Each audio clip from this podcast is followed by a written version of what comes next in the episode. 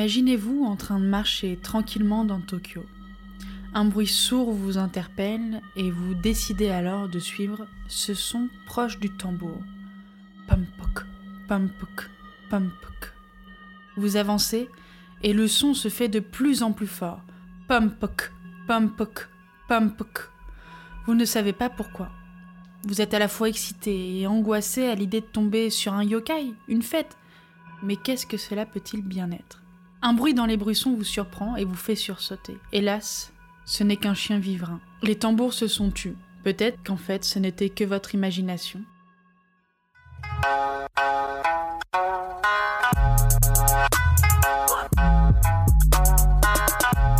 Ohio et bienvenue dans un nouvel épisode des contes et légendes du Japon.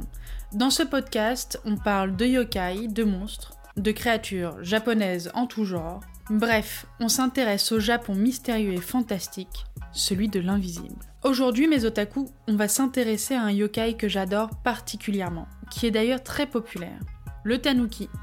Vous les connaissez peut-être grâce à Mario ou encore au studio Ghibli, mais aujourd'hui, on va s'intéresser à leurs origines et leur véritable signification. Vous êtes prêts?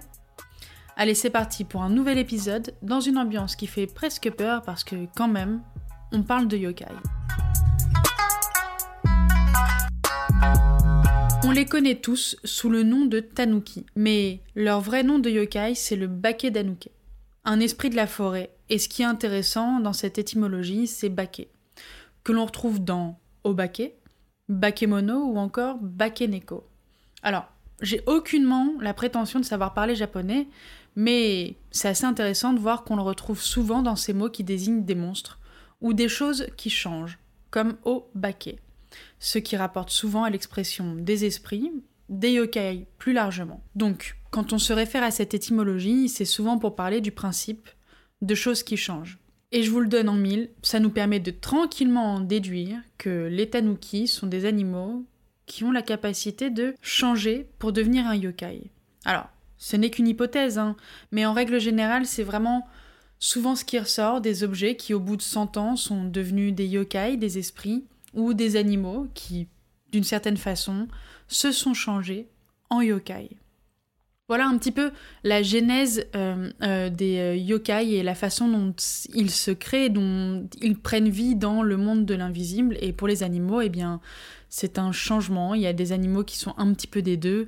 L'un peut être l'autre. On sait que tanuki en japonais, ça veut dire chien vivrain, donc on va rester sur le fait que le chien vivrain peut devenir un yokai, mais c'est souvent aussi entre le raton laveur et le blaireau.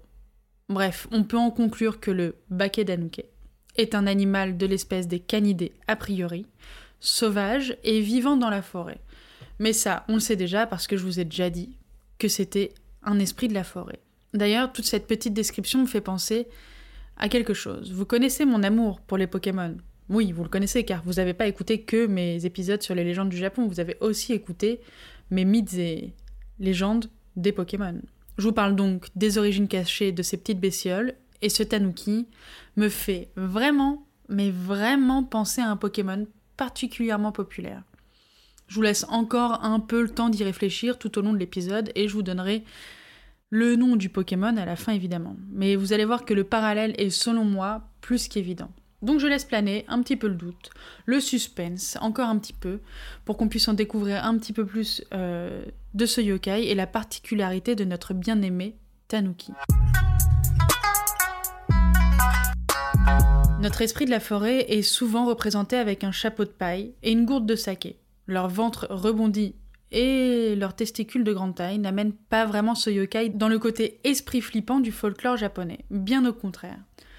Il est souvent représenté sous des traits humoristiques, presque moqueurs. Le tanuki est donc un symbole de chance et de prospérité. Ah bah ouais, mais leur gros ventre, la bouteille de saké, ça n'augure, ça n'augure que de bonnes choses. C'est un appel à la fête, c'est le bien vivant, c'est la prospérité, donc. Mais le tanuki est surtout un maître des déguisements. Comme tout esprit qui se respecte, ses pouvoirs sont multiples et il tire principalement au sens littéral du, mot tirer, hein, ses pouvoirs de ses testicules. Armes, outils ou encore parapluies, tout est faisable tant elles sont étirables. D'ailleurs, ce n'était pas vraiment le cas au début dans la représentation de ce yokai, même s'il il avait des couilles géantes. C'est venu que par la suite. A priori, en cours de route, grâce notamment à l'imagination d'orfèvres et métallurgistes de la préfecture de Kanagawa, qui malheureusement bah, sont allés plus loin encore et ont commencé à envelopper l'or dans la peau des tanuki, car leur peau étant résistante et plutôt souple, c'était un atout pour marteler l'or, pour en faire de fines feuilles sans abîmer le métal précieux. C'est sûr que c'est tellement plus sympa de tuer une pauvre bête, ça a néanmoins participé à la popularisation du mythe des tanuki, en les mettant dans des situations toutes plus absurdes les unes que les autres et leur attribuer un caractère encore plus drôle. Voilà, les tanuki sont très souvent donc rapprochés des testicules géantes, et la preuve en est euh, dans le film Pompoko des studios Ghibli, mais ça, j'en parle juste après. Bien que ces testicules euh, géantes soient une grosse particularité chez le tanuki, son atout principal est le fait qu'il soit polymorphe. Ce yokai peut donc prendre n'importe quelle apparence selon les légendes nippones. C'est assez intéressant et ça voudrait dire par exemple qu'il peut se glisser tranquillement dans les métropoles et passer inaperçu. Et c'est ce que j'adore. C'est l'essence même de la culture de l'invisible des contes japonais et de la sensibilité de chacun à la nature et leur représentation des choses qu'on n'explique pas. Le chien vivrain est la version ancrée dans le réel du tanuki et c'est une belle représentation du bras de fer qui se tient entre les métropoles, la sururbanisation des espaces verts et des foyers de certaines espèces vivantes. C'est-à-dire que d'une certaine façon, les gratte-ciel poussent et la flore et la faune des métropoles s'étouffent. Donc les chiens vivrains continuent de vivre un petit peu dans les espaces verts tokyoïdes, par exemple, et c'est pour ça qu'on les voit de temps en temps se balader dans les ruelles.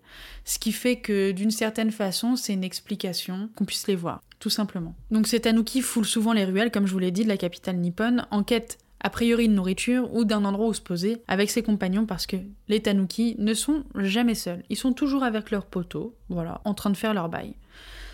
Voilà, j'adore toutes ces questions autour de l'écologie que l'on retrouve dans ces légendes. On l'a vu avec le kappa, là on l'a avec le tanuki, finalement, il y a toujours une représentation de la nature. C'est une jolie façon pour les Japonais de garder, j'imagine, à l'esprit l'importance de la nature dans leur quotidien. Et pourtant, ça n'empêche personne de faire pousser des gratte-ciels un petit peu partout. Mais attention, les amis, le tanuki a aussi une part sombre, car certaines légendes rapportent par exemple des yokai très agressifs, notamment dans le conte Kachirachi Yama, qui rapporte qu'un tanuki aurait battu à mort une vieille dame afin de la servir en soupe à son mari. Tout ce qui est plus normal, vous me direz. Et finalement, c'est une manière comme une autre de se venger de la célèbre soupe de tanuki, un plat traditionnel au Japon, qui n'est a priori pas du tout du goût de ces yokai. Je me demande pourquoi. Vraiment, je ne sais pas. Le tanuki est tellement célèbre et apprécié des Japonais qu'on le retrouve dans différents lieux de la pop culture. Bien évidemment, Pampoko, qui est un film qui leur est dédié. Et d'ailleurs, vous l'avez entendu au début de l'épisode, Pampoko. Ce son, ce titre euh, du film des studios Ghibli est simplement le bruit que ça fait lorsque les tanuki utilisent leur petit bidon rebondi comme tambour. Si c'est pas une bonne histoire à, à raconter à la machine à café à ses collègues, ça, je sais pas ce qu'il vous faut de plus. Ah bah non, non. Non, parce qu'en fait, on peut plus faire ça en ce moment, donc euh, bon, ça peut être une bonne histoire à raconter sur vos réseaux quand vous partagerez mon épisode. Non, sans rire. On le retrouve aussi dans Mario. Et oui, Mario Tanuki quand vous jouez à Mario Kart. Et bah ouais. Et ouais, la culture de l'invisible est présente partout dans la pop culture japonaise. Et puis Mario Tanuki, c'est vraiment mon préféré quand je joue à Mario Kart. Mais on le retrouve aussi et surtout dans Animal Crossing. Vous savez, notre escroc préféré, Tom Nook, qui nous aide d'une certaine manière, à sa façon, à faire prospérer notre île. Enfin, tout est relatif. Il se rapproche un petit peu plus du raton laveur, mais bon, concrètement, Tom Nook est un tanuki. Il n'y a pas à tortiller. Il a un ventre bien, bien rebondi, et il essaye, oui, d'amener la prospérité sur son île, ça c'est sûr. Allez, pour finir, parce que bon, je vais pas non plus vous laisser en suspense euh, jusqu'au prochain épisode, je vais vous parler du Pokémon auquel ce yokai me fait penser. Vous avez toujours pas deviné? Non? Bon. Vous donnez votre langue au tanuki? Haha. Et si je vous parlais d'Evoli Vous savez ce Pokémon qui est plus ou moins protecteur des forêts, physiquement proche des chiens vivrains, et pouvant évoluer de huit manières différentes. ah, on est quand même proche. Le tanuki est polymorphe, protecteur des forêts, un canidé. Moi, je trouve qu'on est dedans. Je trouve carrément qu'on est dedans même. J'attends vos commentaires pour me dire si vous êtes d'accord avec moi ou pas, ou si il vous fait penser à un autre Pokémon. Allez les otaku, c'est terminé pour aujourd'hui. Je suis vraiment trop heureuse de ce nouvel épisode sur les yokai. Ça faisait hyper longtemps que je n'avais pas enregistré. Et j'avoue que ça m'avait manqué. Mais bon, pour tout vous dire, en ce moment, il y a pas mal de projets qui se mettent en place. Des changements professionnels, et puis la vie, quoi. J'essaye de tenir euh, ce podcast autant que je peux, et euh, c'est vrai que ça demande du temps à monter, mais c'est tellement un plaisir que bah, quand j'ai une petite source d'inspiration comme les tanuki, je fonce dedans. Mais promis, promis, je ne vous oublie pas ici parce que c'est juste un pur plaisir que d'enregistrer ces épisodes et d'en apprendre toujours plus, euh, d'en lire toujours plus sur ces, univers que j'aime tant. Si cet épisode vous a plu, n'hésitez pas à le partager autour de vous et à laisser des étoiles et un petit commentaire sur Apple Podcast par exemple. Waouh Mais tu crois que nous aussi, on peut créer des objets à partir de nos testicules? Et je me ferai un plaisir de vous répondre. Merci à ceux qui soutiennent déjà, comme Minili et son adorable commentaire, et encore merci à tous ceux qui passent ici. Et on se retrouve très très vite pour un nouvel épisode des contes et légendes du Japon. Ah oui, au fait, c'était Salambo, vous pouvez me retrouver sur Twitter ou Instagram en cherchant soit Bobzet, mais là on parle beaucoup de plantes et de Pokémon, soit l'Otaku Club Podcast, pour avoir toutes les infos autour des derniers épisodes. Mais tout ça, vous le retrouverez en description de cet épisode, bien évidemment. Je vous souhaite à toutes et à tous une excellente journée ou une très bonne soirée.